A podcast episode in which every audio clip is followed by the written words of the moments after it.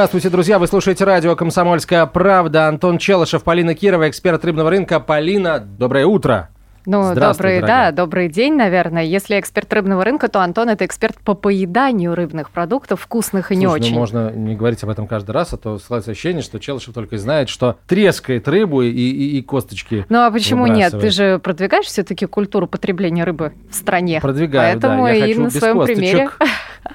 Вот, а, без, Без костей, костей. без костей. Да, косточки у нас в косточковых фруктах, таких Между как прочим, черешня да. и вишня. Мы обещали слушателям поговорить о, о ценообразовании э, в мясном и в рыбном секторах э, промышленности пищевой. Мы выполним сегодня это обещание, мы его сдержим. Поговорим об этом э, чуть позже. Прямо сейчас перейдем к новостям. Вообще, на самом деле, информационный фонд в целом достаточно хороший, за исключением одной новости, и я хочу начать с нее. На самом деле, я ее присмотрел до- довольно давно, эту новость, и на самом деле следовало бы рассказать об этом раньше, но как-то что-то меня удержало. Я полагаю, что нет смысла больше держать это в себе. А, Если коротко, то, друзья мои, за последние 50 лет численность рыб весом свыше 30 килограммов в а, пресных водоемах снизилась на 94%. Это по, во, во всех Это в целом вообще? по миру. А. В целом по миру численность крупной рыбы, рыбы весом свыше 30 килограммов, уменьшилась на 94%. Причем значительная часть этого сокращения пришлась на последние 20 лет. То есть это всего 2-3 поколения жизни этих рыб. Рыбы, которые вырастают до таких размеров, они живут, ну, прямо скажем, не год, не два, а, и не 5, а 10, 20 и, и больше лет. К такому выводу неутешительному пришла группа ученых под руководством Фэнджи Хэ из Института пресноводной экологии э, в Берлине. В журнале Global Change Biology исследователи опубликовали итоги своей научной работы, в которой проанализировали состояние свыше 120 видов речной и озерной мегафауны. Основой для исходных данных получи- послужили результаты наблюдений биологов и экологов из профильных национальных ведомств США, стран Европы, Азии и Африки.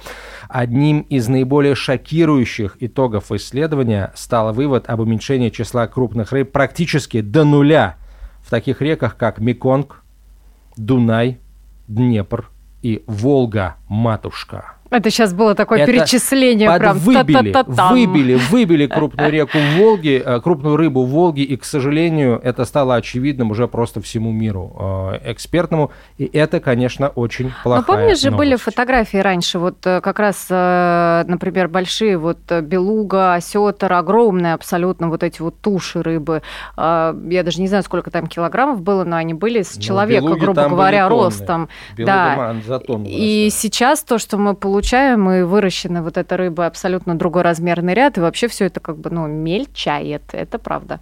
Теперь о, о причинах. Да. Причины, э, если коротко, то к числу причин вот этого снижения эксперты отнесли э, не только ее массовый вылов, да, а промышленный и браконьерский тоже. По весне любители побраконьерить ходят по мелководью, просто крупную рыбу, там ту же щуку несчастную, кому она нужна, крупная щука, кроме рыболовов-спортсменов, бьют острогой просто вот э, Но уничтожая. Ну, я прочитала, что сейчас по новым правилам, по-моему, меньше 40 или 30 сантиметров, если рыба, ты не имеешь права ее забирать с собой, ты должен ее отпускать, нет? Правила строгие, да, но все зависит от того, все будет зависеть от того, насколько строго эти правила будут выполнять. Так вот, еще одной важной причиной этого сокращения стало строительство большого числа дамб и прочих гидротехнических сооружений. Ну и ученые э, также глобальное потепление тоже в этом сокращении винят. В общем, это действительно новость э, шокирующая, выбивающая почву из-под ног.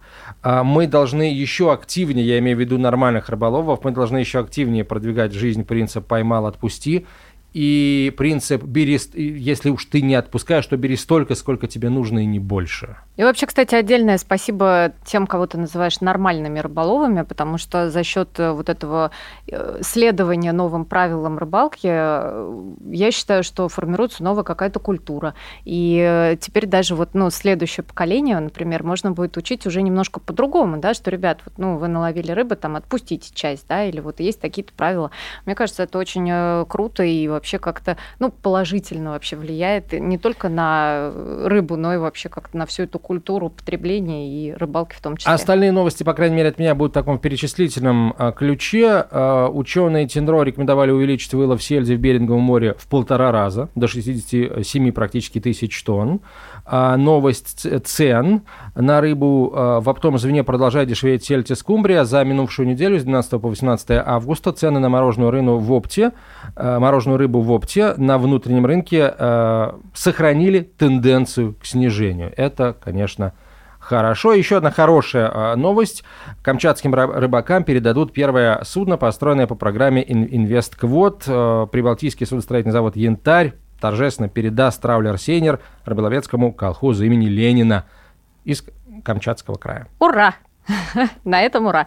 А, у меня есть замечательная тоже новость. Наконец-то для женщин откроют больше рыбацких профессий. Минтруд пересмотрел... Почему наконец-то? Но, наконец, э, потому что я считаю, что в рыбной отрасли, э, мое личное мнение, немножко вот женщин не хватает. Есть очень хорошие женщины-технологи, да, а есть женщины, например, продажники, но ну, на судах в основном женщины, как ты понимаешь, особо не работают, на производствах они работают только вот, ну, на определенных позициях, и а, как-то вот, ну, отрасль считается не такой как бы интересной именно вот почему-то по, даже можно сказать, там, по гендерному, да, признаку. Вот, а теперь Минтруд пересмотрел перечень запрещенных для женщин работ э, и уменьшил этот список до 100 позиций, между прочим. Кстати, ты знаешь, меня, я объясню еще, что я имел в виду, когда задал тебе вопрос по поводу «наконец-то». Мы же помним, э, недавно э, была опубликована статистика по уровню зарплат в отраслях. И да, да, да, да, да. рыболовная отрасль идет на втором месте после газа и нефтедобычи. И... Да, за счет, между прочим, очень высоких зарплат Зарплата. у рыбаков, у промыслового флота. Там вот. больше 75 тысяч рублей вот. средняя, если да, не ошибаюсь. Да, да, да. И, собственно, женщины получат доступ а к таким, да. таким специальностям. Вот. И, кстати, между прочим, вот новость о новом судне, которое передали камчатским рыболовам, она а, ну, напрямую на самом деле связано вот с новостью по поводу открытия профессий тяжелых, потому что все-таки на новых судах условия труда а, проще, чище, а, оборудование стоит более современное, более высокотехнологичное и да, теперь условия труда позволяют нанимать на эти работы женщин, и у них будет доступ к, к этим высоким зарплатам. Возможно, они будут работать операторами на а, всевозможных а, перерабатывающих установках. Да, и в том числе работа, на добыче. Из списка, да, из списка полностью убрали блоки морской транспорт и добыча и переработка рыбы. А, что еще? Что еще? Что еще хорошего? У крымских берегов добывают еще больше рапанов. Это тоже прекрасная новость. Я рапанов, кстати, очень люблю. И такой недооцененный, мне кажется, продукт на сегодняшний день на рынке. Знаешь, спрос на него есть, но пока не до конца, мне кажется, потребитель понимает всю полезность и ну, какие-то вкусовые особенности рапанов. Ты ел когда-нибудь? Я попробовал, я ел рапанов один раз в жизни, попробовал их первый раз в прошлом году в Крыму. Действительно, это вкусно. Правда, мне понравилось, а, но вот какого-то горячего желания пробовать их еще раз у меня не возникло. Но, возможно, потому что все-таки рапаны – это такая штука, которую надо есть на берегу. Вот, как мне ну, кажется. на самом деле, тут не соглашусь. Мы привыкли к тому, что ну, то есть мы научились а, перевозить а, и мидии, и устрицы, в том числе в живом виде, и покупать их потом в магазинах, заказывать в ресторанах, это э, я уверен в том, что это все делается правильно, хорошо и качественно сохраняется. По поводу рапанов, вот, кстати, вопрос. Технологически мы можем уже их там перевозить там в, в живом виде? Да, так нет, они в свежемороженом виде перевозятся спокойно, абсолютно. Они, э, главное их правильно приготовить, потому что если ты их, э, ну, как-то там передержишь условно, то они становятся немножко такими резиновыми. Ну, так же, как и гребешки. А так как деле. этот белок, э, то в чистом виде вообще. Поэтому тут надо как-то очень аккуратно за этим следить. Вообще, к 10 августа предприятия Республики Крым и Севастополя освоили в Азовском и Черном морях 2370 тонн рапана, добыто почти на тысячу тонн больше, чем за аналогичный период прошлого года. Так что э, я отношу эту новость в разряд вообще очень хороших. Из плохих или грустных глобальное потепление грозит потерями рыбакам и аквафермерам. Изменение климата может привести к сокращению общемирового вылова, между прочим, практически на 12% к 2050 году, считают специалисты ФАО. Наихудшие последствия специалисты прогнозируют для тропиков и особенно для южной части Тихого океана. Ну да, на самом деле, э, даже сейчас вот то, что мы наблюдаем, например, у нас э, на Дальнем Востоке, Второй год подряд, например, опять же, как считают некоторые э, специалисты, из-за глобального потепления, из-за изменений климата меняются, меняется движение рыбы. И, например, на Сахалине уже второй год подряд вылов, ну, окей, не нулевой, но практически нулевой. Поэтому, да, в любом случае изменения будут, и, к сожалению, пока что ну, не в положительную сторону. А сейчас прервемся ненадолго. Через несколько минут после короткой рекламы мы вплотную подойдем к разговору о принципах ценообразования в мясной и рыбной отраслях промышленности. А, поговорим с экспертом и, наконец, расставим точки над «и». Ну или, по крайней мере, положим начало этой дискуссии о том, а, сколько должна стоить рыба, если сравнивать ее с мясом. Это «Комсомольская правда», Полина Кирова. И Антон Челышев. Оставайтесь с нами.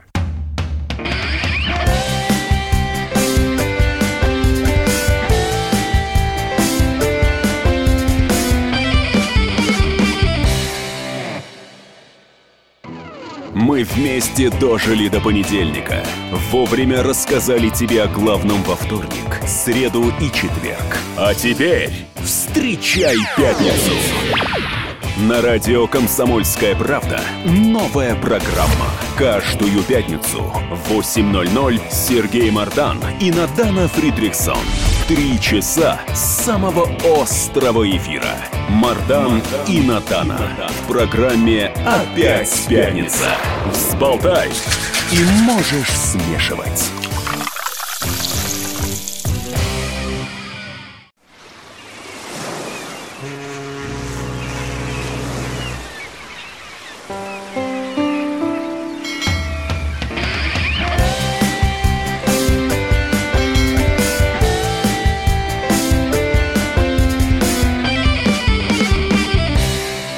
Продолжаем разговор. Полина Кирова, я Антон Челышев. А, прямо сейчас, как обещали, мы э, поговорим о ценообразовании, о том, может ли рыба стоить столько же, сколько и мясо, дороже мяса, и почему это происходит. И вообще, если рыба стоит дороже мяса, нужно ли бить тревогу и говорить, ах, какая она дорогая.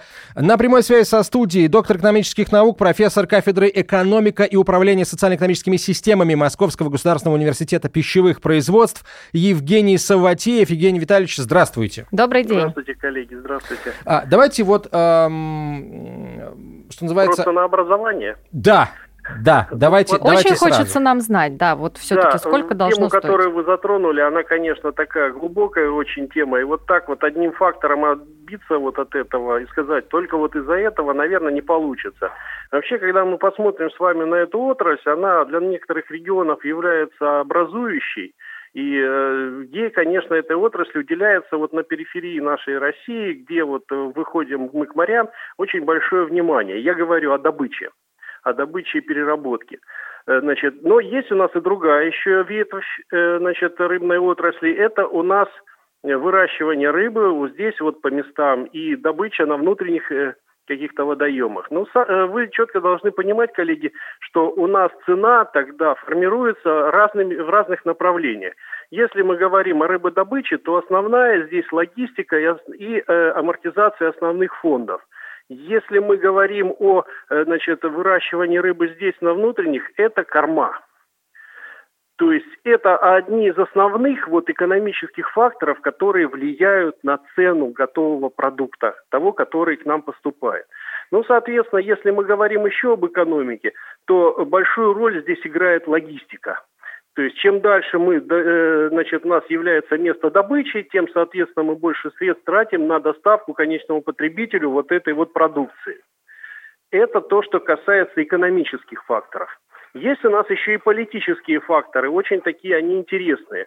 Вообще, если разобраться, существует ли государственная поддержка вот данном, данной ситуации этой отрасли, да, конечно, она существует, и здесь больший приоритет, конечно, отдается э, значит, местным органам власти, которые развивают регионы, для которых эта отрасль является одной из основных, и там идут достаточно серьезные льготы, значит, погашающие до 50% затраты на энергию, значит, э, на добычу каких-то видов конкретной рыбы – и это э, позволяет э, предприятиям каким-то образом э, значит, сводить концы с концами, получать прибыль, а может быть в случае какой-то эффективной деятельности и сверхприбыль от своей деятельности. Но весь фокус в чем заключается? Правильно вы сказали, что значит, и, э, рыбу, которая в океане, ее не надо кормить, ее надо просто собрать, но вы четко тоже должны понимать, что это один из видов – агропромышленной деятельности. А сельское хозяйство и вот рыбодобыча – это, во-первых, сезонная работа.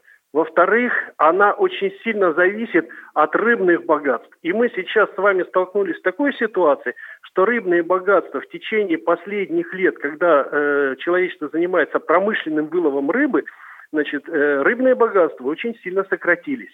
Если мы посмотрим на страны развитые вот экономически, которые заводятся не только о значит, добыче этой рыбы, но и о воспроизводстве, то э, такие программы есть. У нас вот программ четко направленных на сбережение этой рыбы нету. Наша задача по максимуму ее доставить. И сами понимаете, если мы говорим о том, что какие-то рыбные богатства мы начинаем использовать в полную силу, они постепенно, как обычный экономический ресурс, они заканчиваются. Евгений Витальевич, я вот э, на самом деле хочу, что называется, в какое русло направить. Э, поговорить, э, скажем, чуть предметнее. Почему килограмм рыбы, ну, предположим, трески стоит дороже свинины? Если свинью надо кормить, поить, ну, и, да, расти. И, да, и, да. и, и вообще у нас как бы считается, что, что, что свинина, то, что мясо это, в принципе, более э, скажем, более ценный продукт, нежели рыба. Вот э, еще э, нужно с чем разобраться, на мой взгляд, вот если мы говорим о питательной более ценности. ценного продукта тоже достаточно неоднозначно все. Во-первых, у нас, э, если по цене посмотреть, есть разные виды продуктов. И я вот как-то заходил недавно в Окей и треску видел по цене там что-то 168 на распродаже, по-моему, рублей. Но цена и 250, и 300 рублей для рыбы есть. Значит, и свинина есть такая. Но если мы посмотрим, если рыба дороже и если мясо дороже, таки, таки да, есть рыба, которая стоит и 500, и 600, и 700, и 800, и за 1000 рублей. И мясо у нас есть, которое стоит и 300, и 400, и 500, и 600, и за 1000 тоже рублей. То есть, когда мы с вами говорим вот здесь вот, Э, значит, о рыбе и мясе, мы не учитываем вот эту вот специфику. Всегда, конечно, можно найти дорогую рыбу, сравнить Нет, Давайте о, дешу, о каких-то доступных, о доступных да, каких-то вот, ну, видах самые поговорим. обычные, там, ментай, треска, пикша, Ментай, треска, 250-300 э, рублей, такая же цена, как у свинины.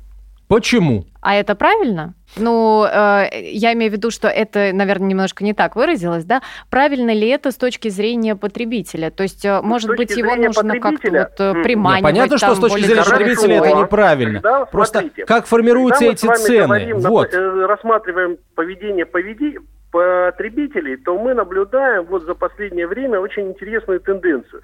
Доходы домашних хозяйств возрастают – люди изменяют структуру потребления и отказываются от дешевых продуктов в сторону дорогих.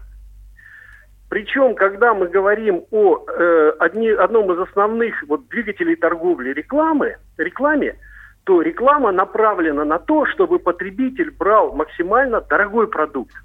Вот если разобраться, вы сможете сейчас вспомнить рекламу картошки – или лука волгоградского там какого-нибудь? Нет, сложно. Нет. А вот рыбу мы рекламируем. Причем рекламируем и говорим, что там есть омега-3, омега-6, там э, жирные кислоты, которые крайне необходимы организму. А потребитель четко понимает, ага, раз она нам нужна, значит надо ее купить. А производитель четко понимает, что если есть спрос, то должно быть предложение.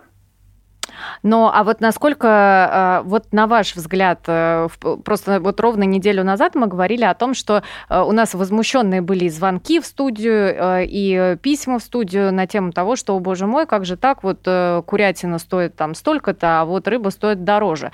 Вот на ваш взгляд, вообще, насколько корректно, наверное, да, сравнивать вот эти вот две категории Вообще продуктов? некорректно. Вообще, это две разных отрасли. Если мы говорим о производстве курятины и свинины, это крупнотоварное производство Во. с минимальным участием каких-то климатических факторов. Там идет просто конвейер. Формируется, значит, э, реализуется программа по обеспечению населения белковой пищей. По рыбодобыче такого подхода нет. Значит, сейчас мы вот пытаемся завести вот эту систему таким, э, сформировать эту систему таким образом, чтобы не только добывать рыбу из э, морей и океанов, но и растить ее, значит, вот э, в шаговой доступности. Эти инструменты тоже не дешевые. Для того, чтобы сформировать основные фонды вот таких крупных предприятий, надо нести огромные затраты, привлекать серьезных инвесторов. Причем здесь тоже большая проблема связана с логистикой. Тут весь фокус-то в чем? Что когда мы продаем свинину, она уже забита. Там уже нет ни ничего. Когда мы продаем рыбу, мы предпочитаем ее купить как бы живой.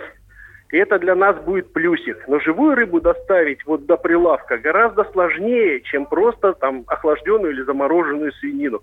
Ну вот здесь вот вот эти вот факторы, они, конечно, очень серьезно отражаются и на стоимости.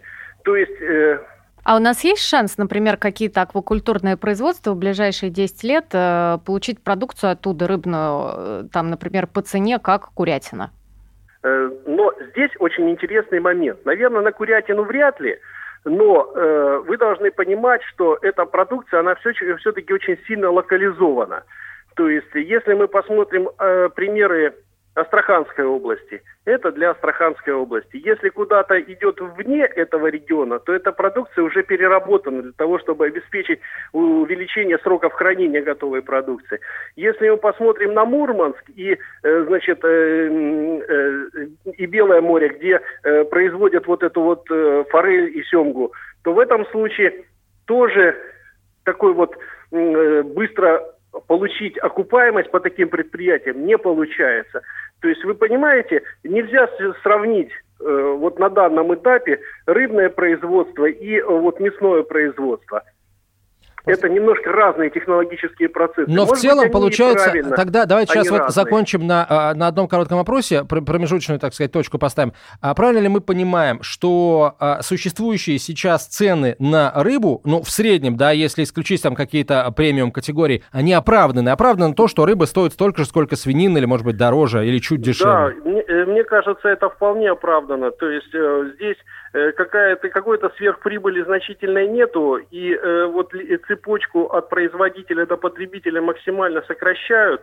Поэтому, скорее всего, вот рыба, как обычный рыночный продукт, она, конечно, сформировала ту равновесную цену, которую, по которой потребитель ее готов приобретать. Сейчас давайте паузу небольшую сделаем, Евгений Витальевич. Евгений Саватеев на прямой связи со студией, доктор экономических наук, профессор кафедры экономики и управления социально-экономическими системами Московского государственного университета пищевых производств. Полина Кирова и Антон Чалышев. Продолжим через несколько минут.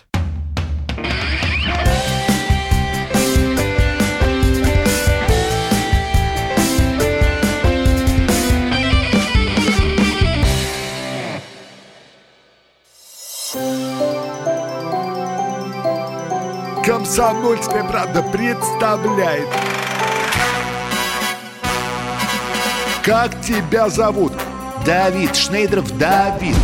Почему тебя назвали Давидом? Мама говорила, что звезда родилась. Давид, мы делаем тебе предложение, от которого невозможно отказаться. Синяя или красная таблетка? Я возьму большой куш. Окей, тогда ты пустишься во все тяжкие. Мы всегда платим долги. Самые лучшие фильмы и сериалы по субботам в 9.00 с Давидом Шнейдеровым. Целых два часа смотрим кино по радио.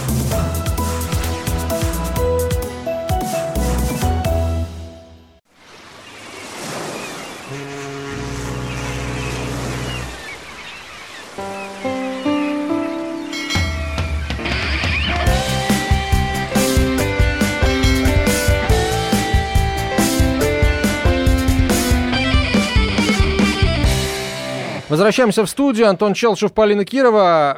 Продолжаем разговор с нашим экспертом, доктором экономических наук, профессором кафедры экономика и управления социально-экономическими системами Московского государственного университета пищевых производств Евгением Саватеевым. Евгений Витальевич, вот э, давайте вернемся к, ненадолго к вопросу о, о марикультуре. Правильно ли мы понимаем, что вот э, появление марикультуры как таковой э, это тоже, э, что называется, попытка сократить расходы на производстве, там, на добыче море, рыбы и морепродуктов? Наверное, даже нет. Тут разговор стоит о том, что э, если мы будем формировать плод позволяющий добывать больше, чем природа способна воспроизвести, мы через какой-то промежуток времени будем сталкиваться с такой ситуацией, да уже и сталкиваемся, что рыбные богатства, они будут сокращаться. И здесь уже снижение затрат, вот это э, получается производным от того, что вы сказали. Э, снижение затрат у нас будет здесь каким образом? Если мы настроим технологический процесс, на, воспол... на восполнение водных ресурсов, э, значит, э, водных биологических ресурсов, то нам не придется потом разрабатывать новые технологии, значит, и траления более, глубокого или более глубокой обработки добытой какой-то продукции. Тогда, конечно, затраты у нас сократятся. Но то, о чем мы с вами говорили, это все-таки вопрос такой более социальный когда мы не только используем природу как вот э, единственный источник вот нашего благополучия, а воспринимаем его как такого своего партнера, такого, который и нам дает возможность от него что-то получить, и э, сам получает от нас, от нас что-то.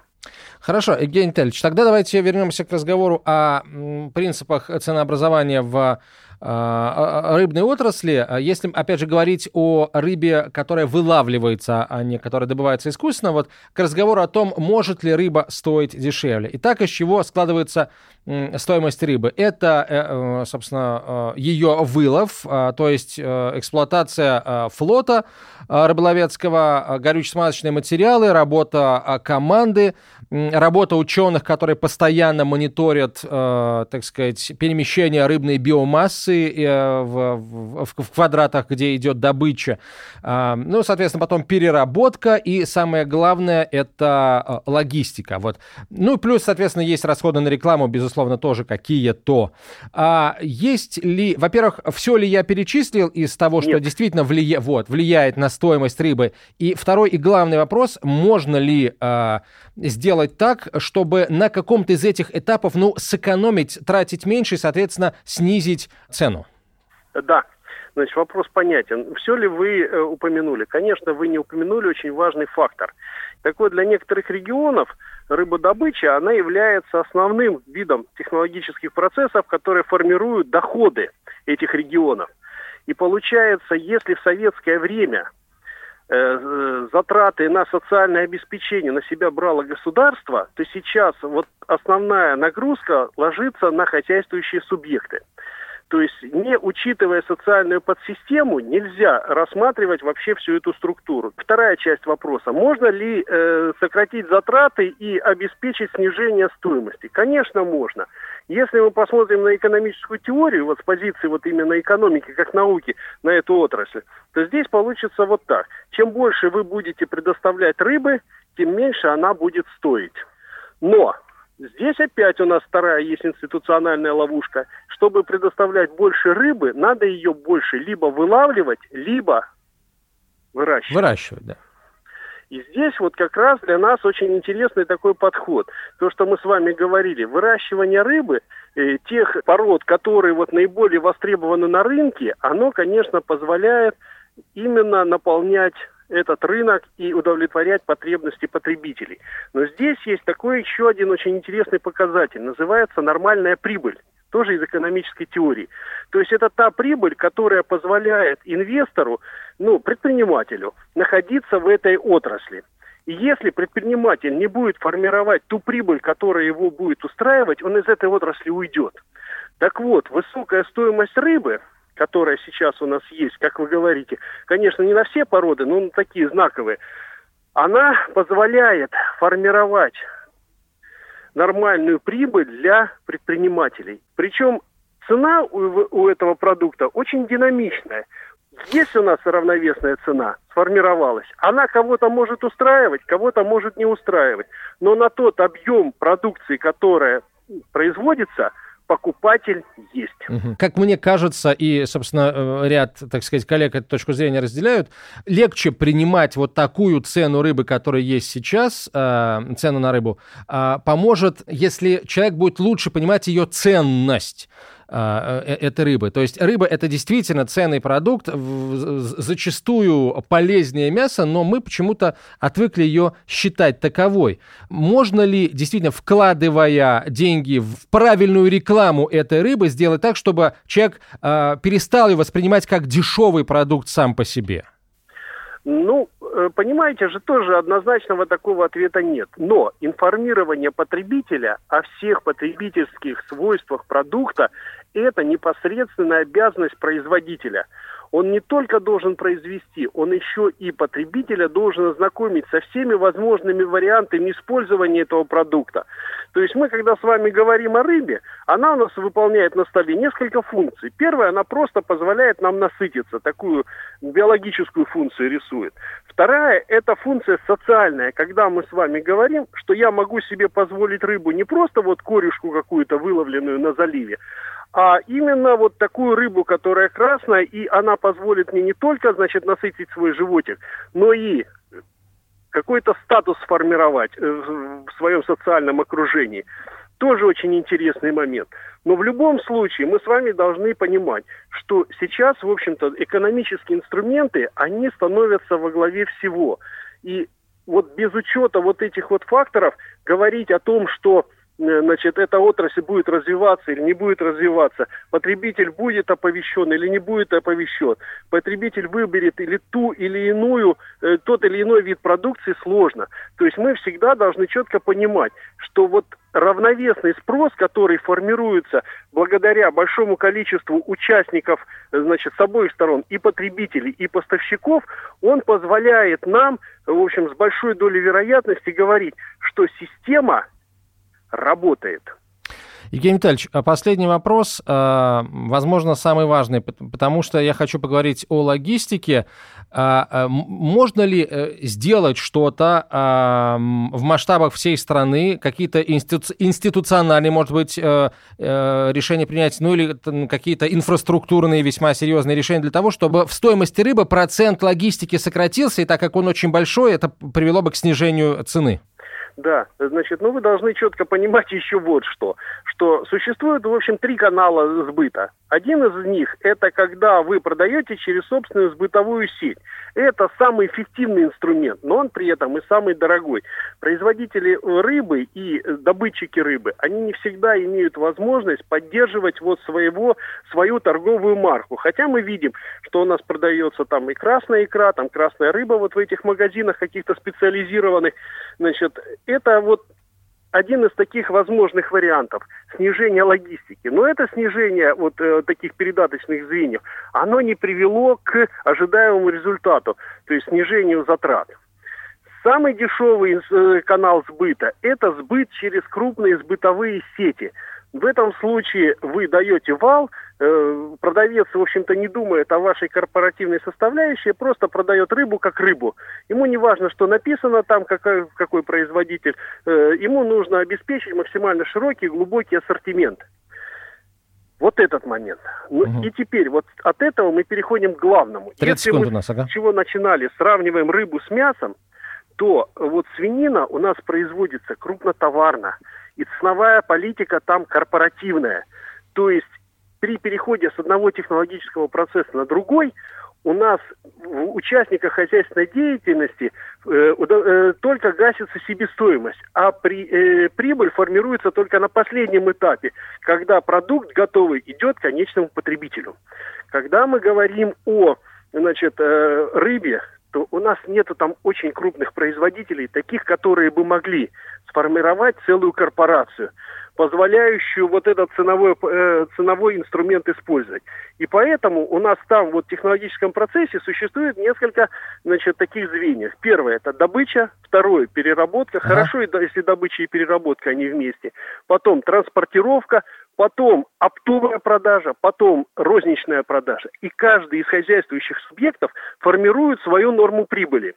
Хорошо, если норма прибыли там будет ну, 25% э, ну, там, или около этого. А если она будет 50, а если она будет 100? Спасибо большое. Я чувствую, что э, одной из следующих программ мы должны будем говорить о том, как э, можно ли сделать что-нибудь, чтобы уменьшить э, вот эту, сократить эту цепочку. Евгений Витальевич, ну, спасибо. спасибо Евгений большое. Саватеев, доктор экономических наук, профессор кафедры экономики и управления социально-экономическими системами Московского государственного университета пищевых производств был в нашей студии.